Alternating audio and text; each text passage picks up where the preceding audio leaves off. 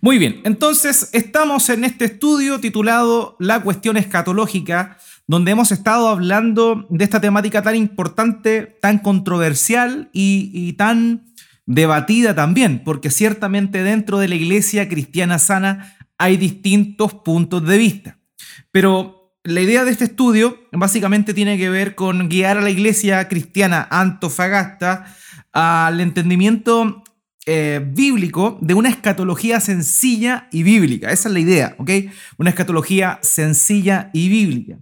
Ahora, esto está orientado, vuelvo a repetirlo, a la iglesia cristiana antofagasta, porque yo como pastor tengo una responsabilidad con la Grey que Dios ha puesto bajo mi cuidado. Y la otra vez lo expliqué.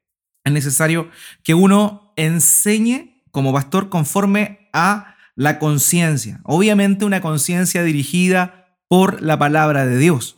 Yo no puedo enseñar algo que no me convence, yo no puedo enseñar algo en lo cual veo contradicciones.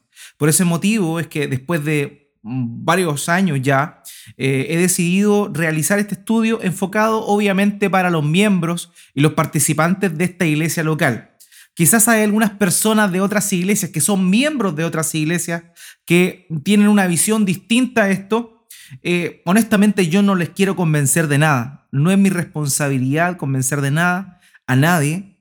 Eh, mi responsabilidad como pastor está eh, circunscrita a esta comunidad de fe. De manera que yo no, no quiero rebatir, yo lo dije anteriormente, lo que estoy haciendo, esta enseñanza, nace del respeto. El respeto por muy buenos hermanos que aman al Señor con todo su corazón, pero que tienen una visión distinta a la que he estado planteando durante este último tiempo. Así que ese, no olvidando eso, que es como un punto primordial, para que lo, entendamos desde una perspectiva amistosa, amigable y bíblica, sin el ánimo de sentirse superior, ni mucho menos atacar o tratar a los hermanos que no tienen una postura como la que vamos a estar presentando, eh, tratarlos como personas que no son cristianas o que no conocen al Señor o que no estudian harto la Biblia. Honestamente, ese no es el propósito. Desde la humildad de mi corazón, lo enseño para dirigir a la congregación sobre la cual el Señor me puso como pastor, para que nos aunemos en la doctrina, porque sabemos, ya lo mencioné, tristemente anda mucho video por internet pululando con respecto a información de este tipo, y creo yo menester em, poder enseñar lo que la Iglesia Cristiana Antofagasta cree. Bueno, hoy día la tercera, la tercera clase, y vamos a estar hablando de las presuposiciones eh, interpretativas de los sistemas escatológicos.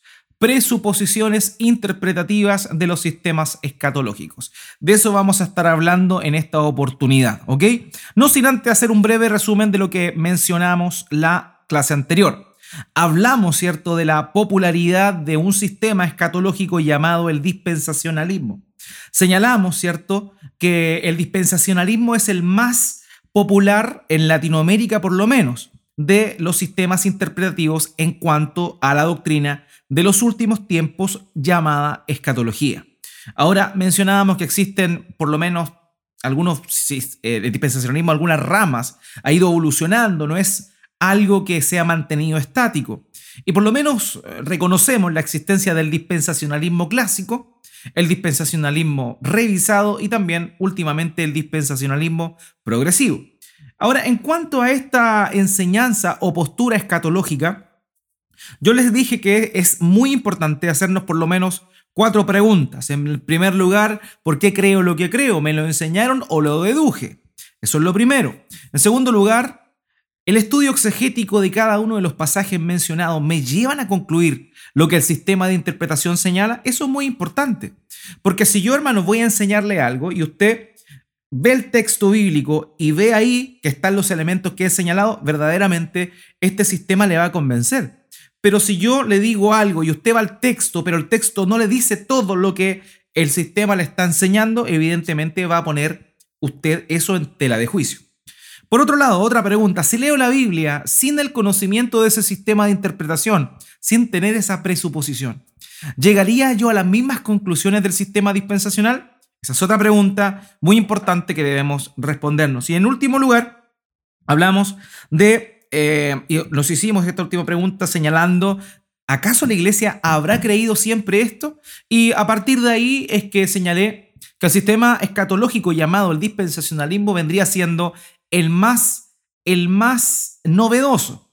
Ahora, cabe señalar, y quiero ser honesto con esto, que algunas de las enseñanzas particulares que están dentro del dispensacionalismo fueron postuladas por algunos hermanos en la antigüedad, pero muy puntualmente, y nunca el sistema completo, sino solamente algunas cosas. Por ejemplo, habían hermanos puntualmente que creían que eh, la iglesia, el momento del encuentro con el Señor Jesucristo en el rapto, sería antes de, antes de la amenaza más grande de la tribulación que vendría sobre este mundo. Eso algunos hermanos en el pasado lo postularon, ¿ok? Pero de una manera eh, distinta a lo que el dispensacionalismo señala el día de hoy. Entonces, eh, por eso lo, que yo les dije fue que el sistema dispensacionalista es el más novedoso. Recién en el siglo XIX apareció como sistema completo de interpretación. Anteriormente sí, ciertamente había nombres que habían postulado algunas ideas, pero nunca el sistema dispensacional completo. ¿Ok? Eso es algo relevante que cabe señalar. La sistematización de este sistema vino por medio de John Nelson Darby, quien fue influenciado por el futurismo de Edward Irving. ¿Ok? Perfecto. Eh, dijimos también que la popularización de este sistema del dispensacional vino de mano de la publicación y distribución de una Biblia anotada de Scofield, que fue una de las primeras Biblias con comentarios. Entonces, como era una de las primeras Biblias con comentarios, mucha gente se hizo de ellas, las compró y evidentemente, a la hora de leer el texto, veía que al lado había una anotación, la anotación de Scofield, en cuanto a la interpretación dispensacional y evidentemente las personas comenzaron a, asumir que aquello que estaba escrito ahí en ese versículo significaba lo que la anotación decía. A usted me imagino que también le ha pasado, aquellos que usan eh, Biblias de estudio, están leyendo la Biblia y al lado tienen una nota, un comentario y usted eh, dice, bueno, es así. ¿Por qué? Porque lo está en la Biblia. Entonces eso es un elemento que produce de alguna manera que las personas lleguen a asumir que lo que se está diciendo ahí en la nota es correcto.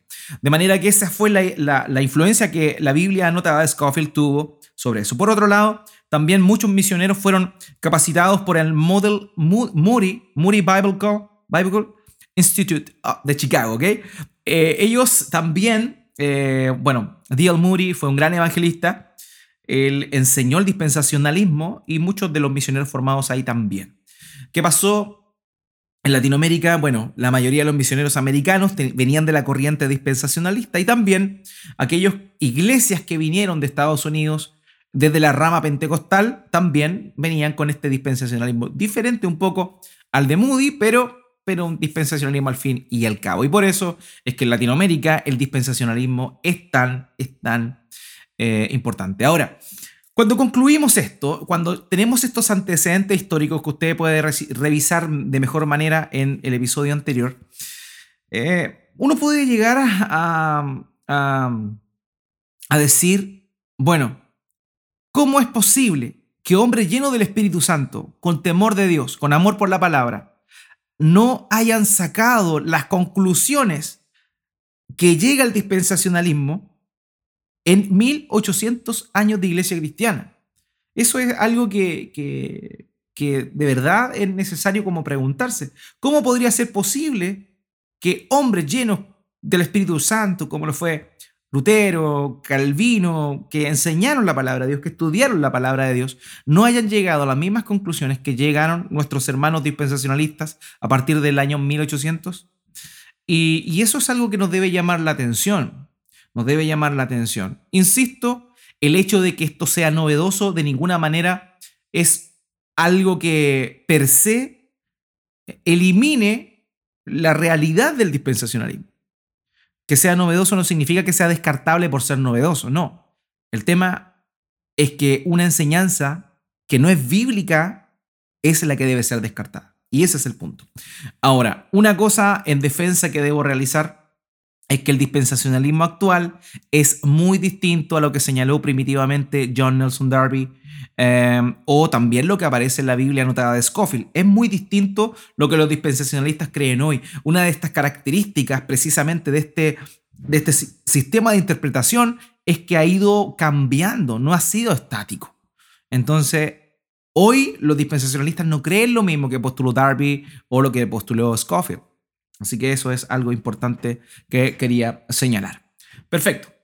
Ahora, el, estudio de hoy tenía eh, por título, ¿cierto? Este capítulo 3, presuposiciones interpretativas de los sistemas escatológicos. Presuposiciones, ¿cierto? Interpretativas de los sistemas escatológicos. Una de las preguntas que a mí a lo largo de los años me han hecho es, ¿por qué? ¿Por qué en el tema de la escatología existen tantas Em, versiones o tantas visiones distintas de la escatología. ¿Cómo es posible que cristianos fieles que tienen el Espíritu Santo lleguen a conclusiones tan distintas? ¿Acaso no tienen el mismo espíritu? ¿Qué es lo que ha pasado entonces? Algunas personas me han preguntado eso. Ahora, con el tiempo he llegado a concluir definitivamente que no es un tema espiritual, no tiene que ver con que el Espíritu Santo a unos le revela la verdad y a otros no. No, porque el Espíritu Santo no trae confusión a su pueblo. No es una cuestión de la obra del Espíritu Santo, de la iluminación del Espíritu Santo, hermanos. Tiene que ver con algo mucho más tremendo. Tiene que ver con un punto radical, llamémoslo así, de la raíz, que es un asunto interpretativo. El punto fundamental de todo esto, ¿ok? El sistema, todo pensamiento teológico deriva de las presuposiciones. Hermanos, todos nos dirigimos a la Biblia con ciertas presuposiciones, todos, en cuanto a lo que hemos vivido, a lo que sabemos, lo que escuchamos alguna vez de alguna persona o lo que leímos en algún texto. Todas esas cosas van influenciándonos y llevándonos a, generar presuposiciones. Y esas presuposiciones son las que traemos al texto. Por tanto, eh, todos interpretamos la Biblia. Ya lo señalé anteriormente eh, todos interpretamos la Biblia de alguna manera u otra. El punto importante es tener las herramientas correctas para interpretar la escritura. Y ese es el punto. O sea, ¿por qué hay hermanos que creen en lo que el dispensacionalismo señala? Es porque ellos tienen una interpretación o herramientas hermenéuticas, presuposiciones de interpretación bíblicas distintas a otros. Por eso es que se parte de puntos distintos y se llegan a puntos distintos.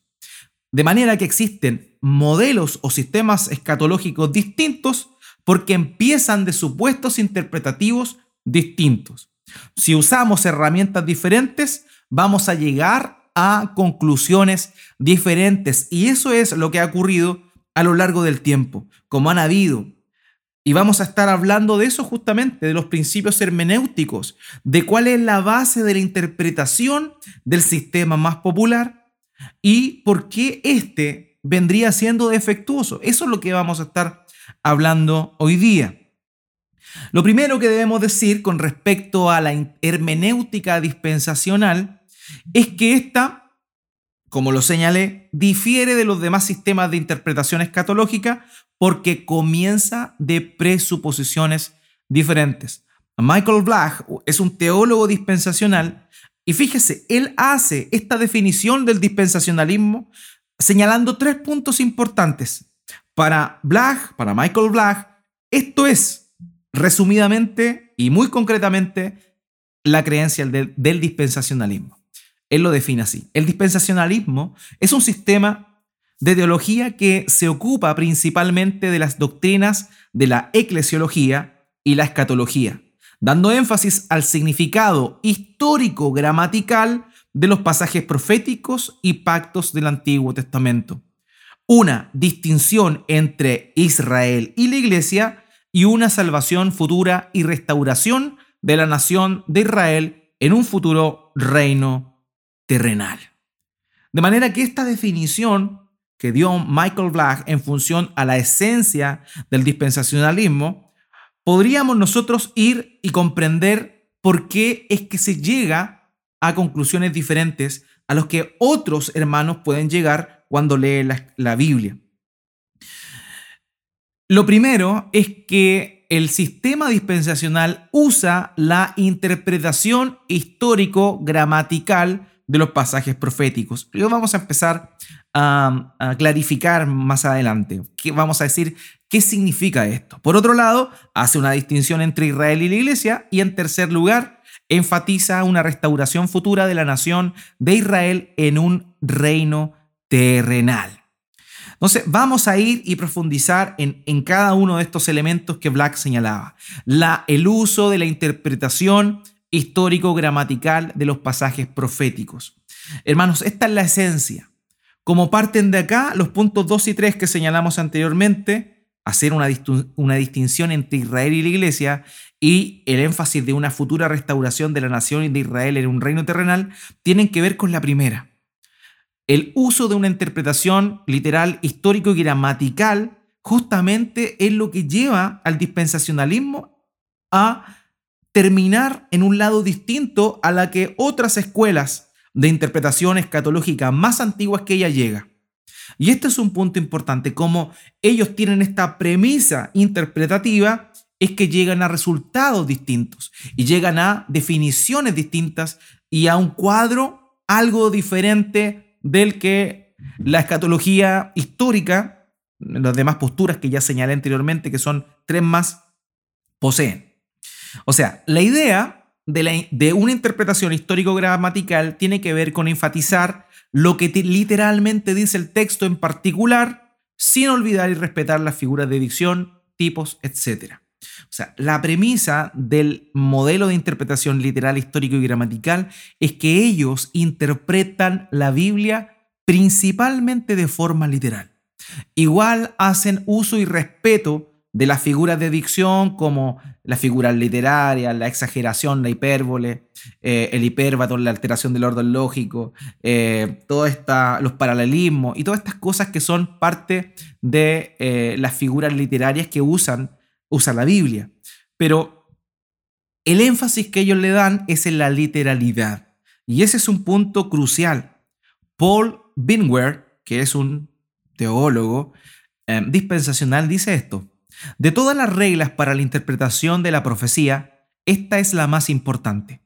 Pero cuando hablamos de una interpretación literal, ¿qué queremos decir realmente dado que para todos es obvio que muchos pasajes proféticos están repletos de símbolos y figuras retóricas? Interpretamos literalmente cuando abordamos las palabras de un pasaje bíblico, básicamente del mismo modo que lo haríamos con cualquier otra literatura o cualquier conversación común y corriente. Aquí está.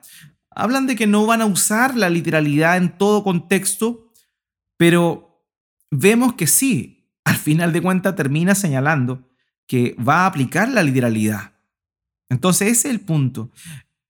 El uso de la literalidad que hacen los hermanos dispensacionalistas, sobre todo en el, en el lenguaje profético, es el que los lleva a terminar en las conclusiones que ellos tienen. Ahora, de acuerdo a esta definición que leímos recién, parece razonable, ¿cierto?, el uso de este tipo de interpretación. ¿Qué mejor que una interpretación bíblica sea histórico, gramatical y literal? ¿Qué mejor que eso? Pero el problema al final del día es que, honestamente, es eh, la literalidad lo que va a primar. La literalidad va a primar. Y hay que ser honesto y justo con esto. Eso es lo que pasa, honestamente. Ahora, el método literal de la interpretación, continúa Bingwer, em, es aquel que da a cada palabra básicamente el mismo significado exacto que tendría en su uso habitual común y corriente. Se llama método de énfasis histórico-gramatical.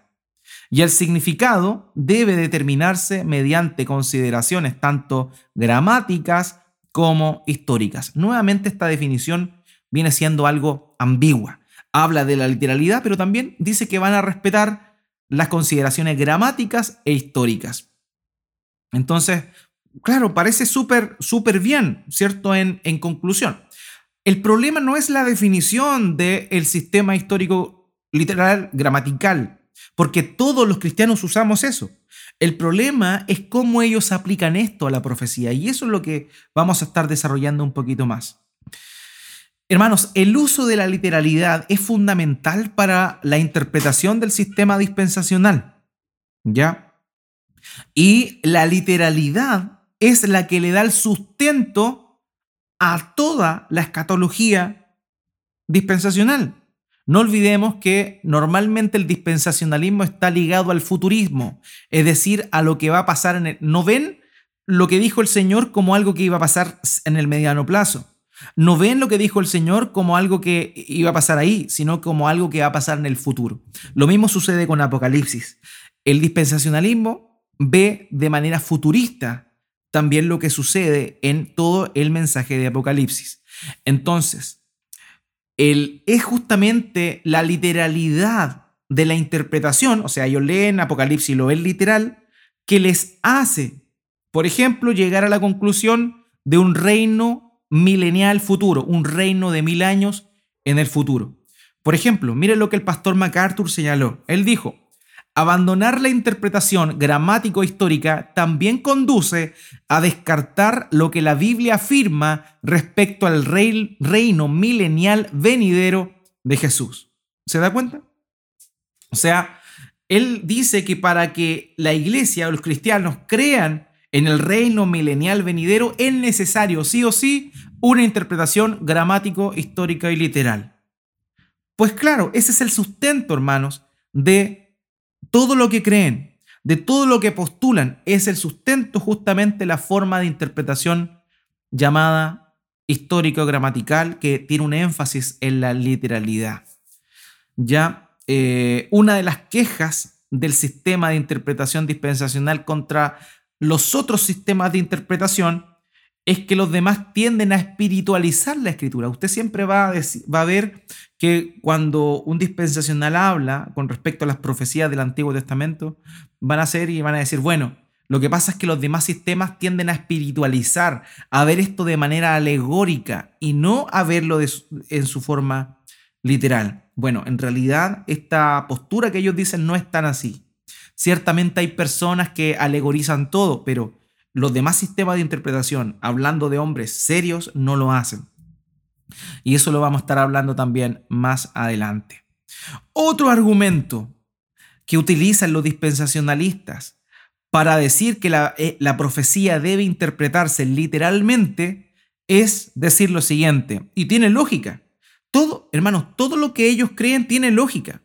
El problema es que dejan espacios en blanco que son justamente aquellos que contrarían lo que ellos postulan. Fíjese el argumento que utilizan ellos para decir que las profecías del Antiguo Testamento deben cumplirse literalmente. Ellos dicen lo siguiente. John Balbour, un teólogo también dispensacional, dice, el método literal, sostenido por el cumplimiento literal, el método literal de interpretar la profecía, ha sido justificado por la historia de su cumplimiento. Las profecías más improbables que rodean el nacimiento de Cristo, su persona, su vida y ministerio, su muerte y resurrección, se han cumplido literalmente. Por lo tanto, las profecías deben tomarse literalmente. La interpretación exacta sigue el patrón de la ley de cumplimiento establecido por las profecías ya cumplidas y de acuerdo con toda la doctrina. En términos sencillos, lo que Balbour está diciendo aquí es que los dispensacionales creen literalmente en las profecías del Antiguo Testamento porque las profecías de Cristo se cumplieron literalmente. Eso es. Entonces dicen, bueno, si las profecías de Cristo se cumplieron literalmente, todas las profecías del Antiguo Testamento deben cumplirse literalmente. Eso es un punto que, digamos, tiene coherencia en sí. El tema es que el Antiguo Testamento no solo tiene profecías sobre Cristo, eh, sobre su primera venida y, tan claras como se cumplieron literalmente, sino que también hay varias profecías del Antiguo Testamento con respecto a Cristo que no se cumplieron literalmente como está ahí. Una que siempre me señalo es aquella que aparece en Isaías con respecto a la aparición de Juan el Bautista. Dice, eh, vos que claman en el desierto, enderezad las veredas. Dice, preparar el camino al Señor. Y esa, esa, esa profecía que aparece en Isaías no se cumplió literalmente en Juan. No se cumplió literalmente en Juan. Lo vemos claramente. Porque Juan no era una planadora de tierra, literalmente. Juan no era eh, eh, esta gente que hacía caminos. No. Si hubiese sido un cumplimiento literal, eso es lo que hubiera pasado. Esa profecía sobre la función de Juan como preparador, allanador del camino para que la gente llegara a Cristo es no es literal, es simbólica. Entonces, no todas las profecías que tienen que ver con Cristo y su ministerio del Antiguo Testamento se interpretan literalmente en el Nuevo Testamento. Sí, ciertamente hay muchas. Por ejemplo, lo mencionamos hace un tiempo atrás en los sermones del domingo, cuando el Señor Jesucristo entra montado en, en un asno. Eso estaba escrito en Zacarías. Literalmente el Señor lo cumplió. Pero hay otras cosas que no cumplió literalmente.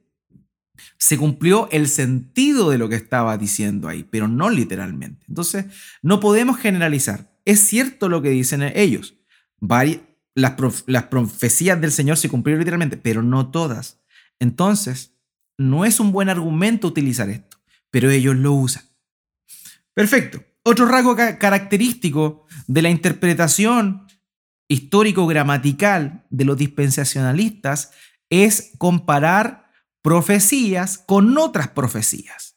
Y algo muy común que hacen el dispensacionalismo, por ejemplo, y usted cuando vea una enseñanza de los hermanos que, hablan de estas cosas, lo que hacen, por ejemplo, es unir eh, y mezclar, interpretar, tratar de interpretar Daniel con, con Apocalipsis, por ejemplo, o Zacarías con Apocalipsis, y tratan de comparar los elementos de las profecías. O sea, eso es lo que hacen, comparan profecías con otras profecías. Bingwer señaló lo siguiente, él dijo, Dios no le dio toda la información profética a cualquier profeta individual. Antes bien, la ilustración profética se desarrolló y llegó a ser más completa por medio de muchos autores durante un periodo de siglos. Por consiguiente, para obtener una comprensión total de un tema profético y para evitar conclusiones erróneas, es necesario comparar la profecía con otras profecías. Entonces, esta otra característica del dispensacionalismo. Compara profecías con profecías. Por ejemplo, eh, utilizan Daniel capítulo 7, donde habla del cuerno pequeño para hablar de, el, de la bestia, del anticristo de Apocalipsis. Entonces comparan, unen ambos pasajes, pues tienen cierta similitud y dice, esto está hablando de lo mismo entonces. Y unen y comienzan a desatar, entre comillas, lo que ellos, lo que ellos finalmente terminan creyendo. Lo mismo sucede con el capítulo 8 de Daniel, lo mismo hacen, lo comparan con lo que habla en Apocalipsis con respecto a la bestia, con respecto a el anticristo, eh, y eso es lo que hacen, comparan profecías con profecías. Y vamos a ver un poquito más adelante por qué esto no es tan, no es tan bueno en sí. Perfecto.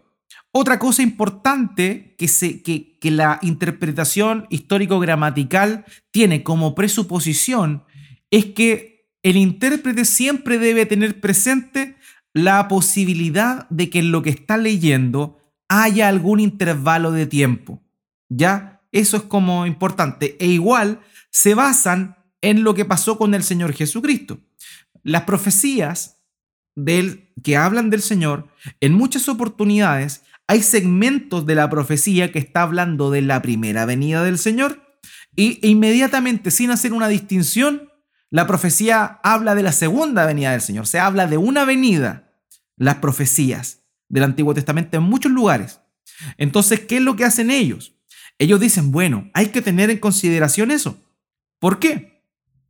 Porque si en la profecía del Antiguo Testamento está hablando de una cosa con respecto a la venida y después habla de elementos que se van a cumplir en su segunda venida, entonces es probable que en, en otros lugares existan estos valles que ellos llaman o que se le conocen como escorzos proféticos.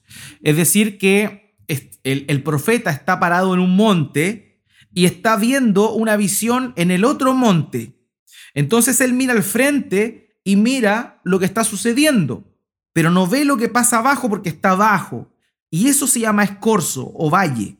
Entonces, eso es, esa es la idea de lo que el dispensacionalismo señala. Ellos dicen, bueno, puede que hayan escorzos proféticos no solo en cuanto a las profecías del Señor Jesucristo, sino también en otras cosas.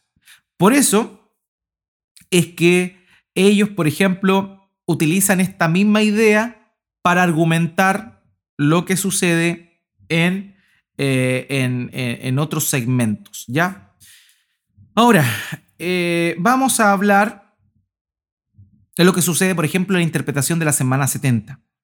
Ellos dicen que entre la semana 69 de Daniel y la semana 70 de Daniel hay un escorzo, hay un valle, hay un escorzo profético de 2000 años entre lo que Dios dijo que iba a pasarle a Israel y lo que va a pasarle a Israel en la gran tribulación. Eso es lo que dicen ellos. Como que Dios, esa visión de las 70 semanas, ya cumplió las primeras 69, pero la última semana de Daniel todavía no se cumple porque hay un escorzo, un valle, un escorzo profético entre un intervalo de tiempo entre el primer cumplimiento y el segundo cumplimiento. Bueno, eso es un poco, por eso es que para ello es necesaria la existencia de, de escorzos. Ahora bien, eh, ciertamente vamos a estar hablando de los problemas que existen entonces en cuanto a la interpretación literal, histórico y gramatical. Todo cristiano interpreta la Biblia de manera literal, literal obviamente, pero eh, tenemos que reconocer que hay lugares en la Biblia donde no se está hablando de forma literal. Por ejemplo, puedo interpretar la narrativa de manera literal y entender dentro de ella las figuras literarias como tales. Por ejemplo, estoy leyendo el Evangelio de Juan. Y en el Evangelio de Juan vemos que es una narrativa, pero aparecen discursos del Señor Jesucristo y en esos discursos hay elementos alegóricos, no alegóricos, hay elementos, eh, digamos, eh, simbólicos. Por ejemplo, Él dice, yo soy la vid y ustedes son los pámpanos. Claramente, los discípulos no eran ramas de una viña, de una vid, y Él tampoco era una vid está utilizando ahí un, lenguaje figurado, está utilizando una figura literaria. Entonces nosotros podemos interpretar literalmente la narrativa teniendo en consideración que dentro de ella pueden haber elementos simbólicos, claramente. Lo mismo sucede con las epístolas, ¿cierto? Cuando uno lee las epístolas, eh, el, género literario de las epístolas, la carta, es súper claro, explícito. Y podemos leerlas literalmente como instrucciones, como eh, consejos, como saludos, etc. Y lo podemos leer literalmente. Ahora bien, aquí viene el tema. Sin embargo, no puedo tomar la profecía de forma literal, porque la profecía es sumamente simbólica.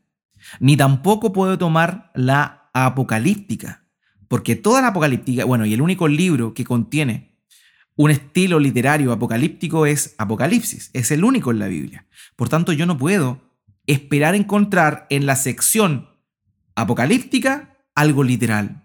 Y ahí está el punto. Por tanto, hermanos míos, el problema es hermenéutico de interpretación. El, dispensacionalismo lo que hace con su interpretación histórica y gramatical es interpretar todo literal. Pero lo que hace es no respetar el género literario del libro en cuestión. Y ese es el punto.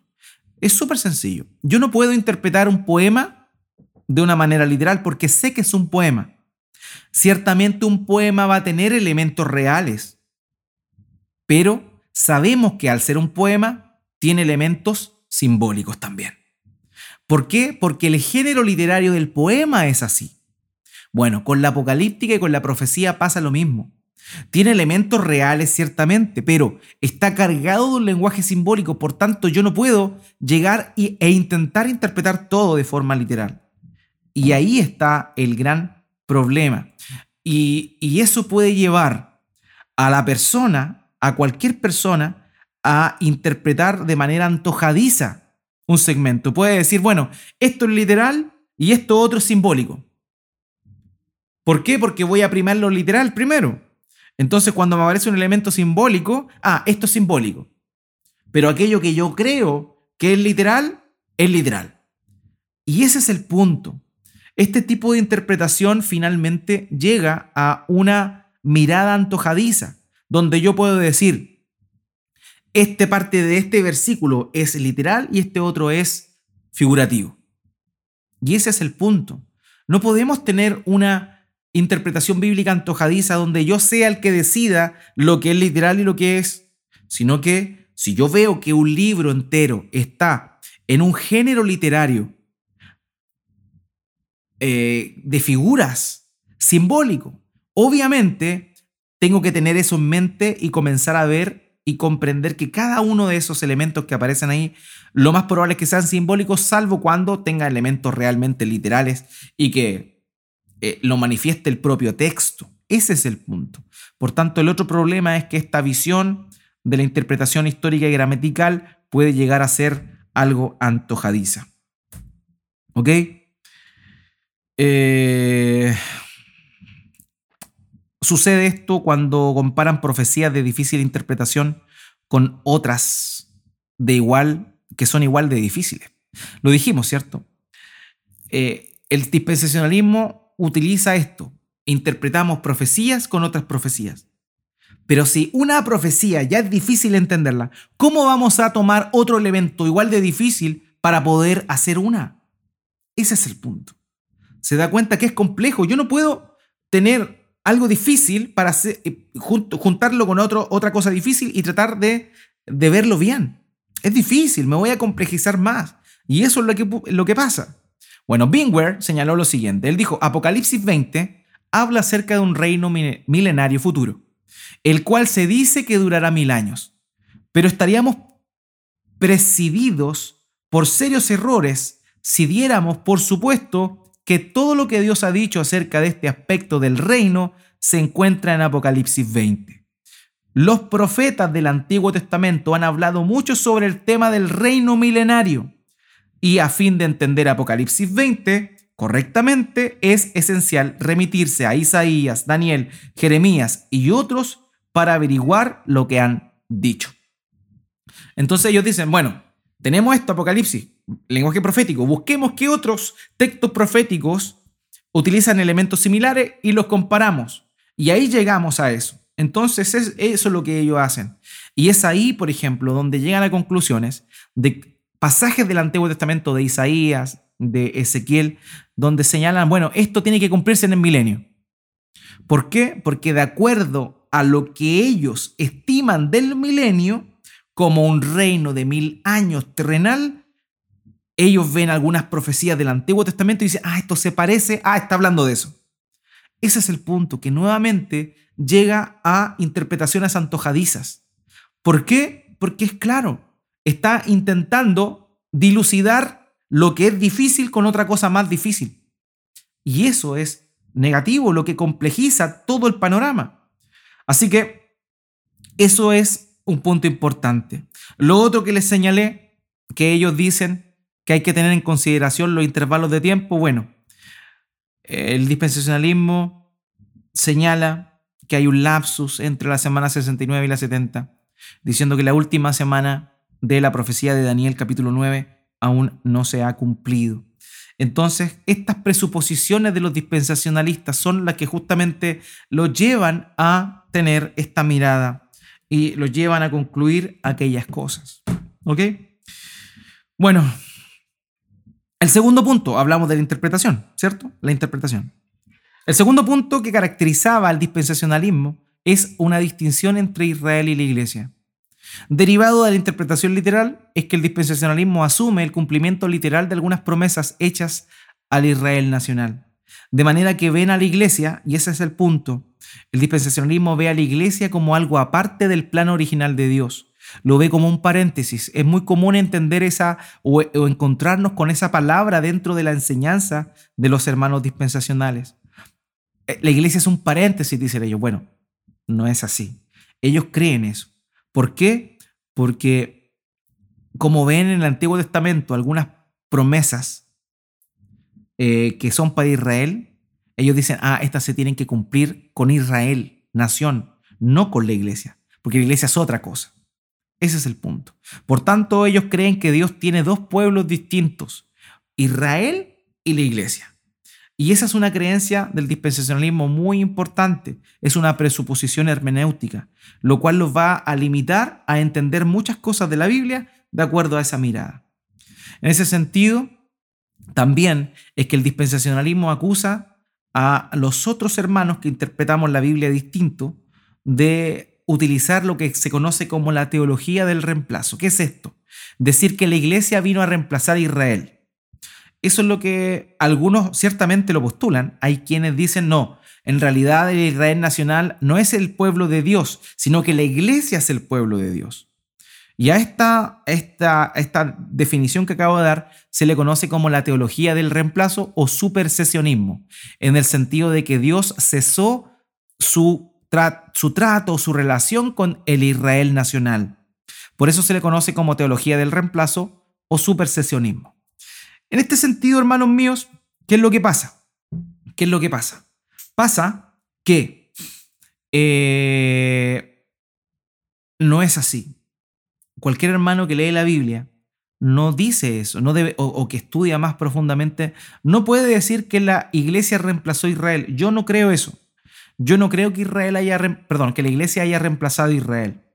Yo creo que, la, que Israel apuntaba a Cristo que Cristo es el verdadero pueblo de Dios.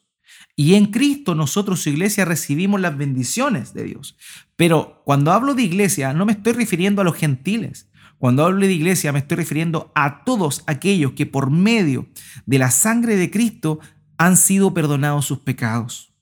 De manera que los santos del Antiguo Testamento, como los del Nuevo Testamento, los que antes de la obra de Cristo creyeron y tuvieron fe en Dios, por medio de la revelación que tenían hasta ese momento, tanto como los de después, son un solo pueblo en Cristo. Así que la iglesia, el pueblo de Dios, no viene a reemplazar a Israel nacional. No. El verdadero Israel de Dios es Jesucristo. Él es el verdadero Israel.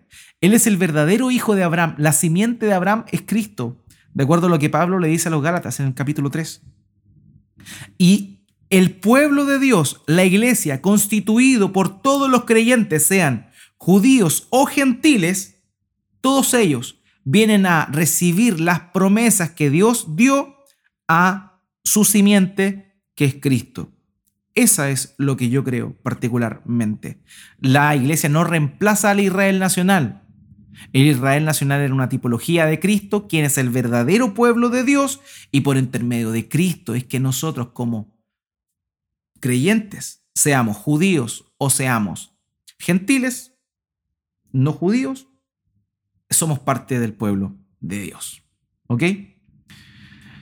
Eh, mira lo que dice Blag, y con esto voy a terminar. Todos los dispensacionalistas están unidos, están unidos en afirmar en que no se puede equiparar la iglesia del Nuevo Testamento como el nuevo o el verdadero Israel.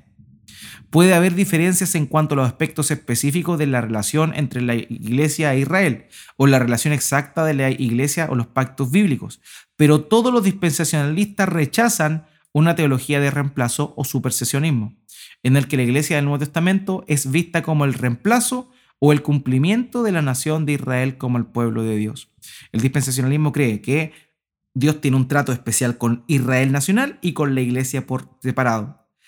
Lo que yo creo y veo en la Biblia es que Dios tiene un solo pueblo, el cual alcanza las promesas hechas en el Antiguo Testamento no porque fueron hechos para ellos, sino porque fueron hechas para Cristo. Y en Cristo es que el pueblo de Dios, la iglesia, recibe eso. Eso es una distinción importante. Finalmente, el último punto que voy a estar señalando, hermanos, y con esto voy a concluir y esto vamos a continuarlo la otra semana. Tercer punto, el dispensacionalismo enfatiza una restauración futura de la nación de Israel en un reino terrenal. Ellos dicen que hubo varias promesas hechas a Abraham que fueron promesas incondicionales, a Israel nacional también. Y conforme a eso, ellos dicen que hay varias promesas que se le hicieron que no se han cumplido, que no se cumplieron y que se deben cumplir en el futuro. Eso es lo que ellos postulan como ven algunas cosas que aparecieron en el Antiguo Testamento y dicen, estas no se cumplieron en el tiempo de Israel, entonces es necesario que Israel vuelva a florecer en el futuro y que se cumplan las promesas literales que se le hizo ahí. Ese es el punto. Entonces es ahí donde entra el milenio a jugar la clave. ¿Por qué? Porque esas promesas no se están cumpliendo ahora. Pero el dispensacionalismo dice, bueno, en Apocalipsis 20 habla de mil años donde los santos reinan. Bueno, ahí entonces se van a llevar a cabo todas las promesas que Dios les hizo al Israel nacional. Y es ahí donde se llega a esta noción de el milenio. Vlag continúa diciendo, la nación de Israel será salvada y restaurada con una identidad única y una función en un futuro reino milenario sobre la tierra. El pastor MacArthur dice lo siguiente, en ese tiempo futuro Él vendrá con sus ángeles para juzgar a las naciones de la tierra y establecer su reinado. Los doce apóstoles gobernarán entonces bajo su mandato y con la iglesia sobre la nación de Israel restaurada. ¿Se da cuenta entonces? El dispensacionalismo tiene la idea de que como hubo varias promesas que literalmente no se cumplieron al Israel étnico, entonces se tienen que cumplir en el futuro. Y para eso ellos dicen, bueno, eso va a suceder en el milenio. Pero ellos lo dicen de una manera, digamos, eh, arbitraria, porque no hay ningún texto dicho por el Señor Jesucristo que señale eso. Todas estas cosas no pueden ser comprobadas por lo que dijo el Señor. Y ese es el punto, hermanos, el cual quiero apuntar. Mm, estos hermanos nos, insisto, aman al Señor, aman la palabra, pero el problema es que parten de premisas erróneas.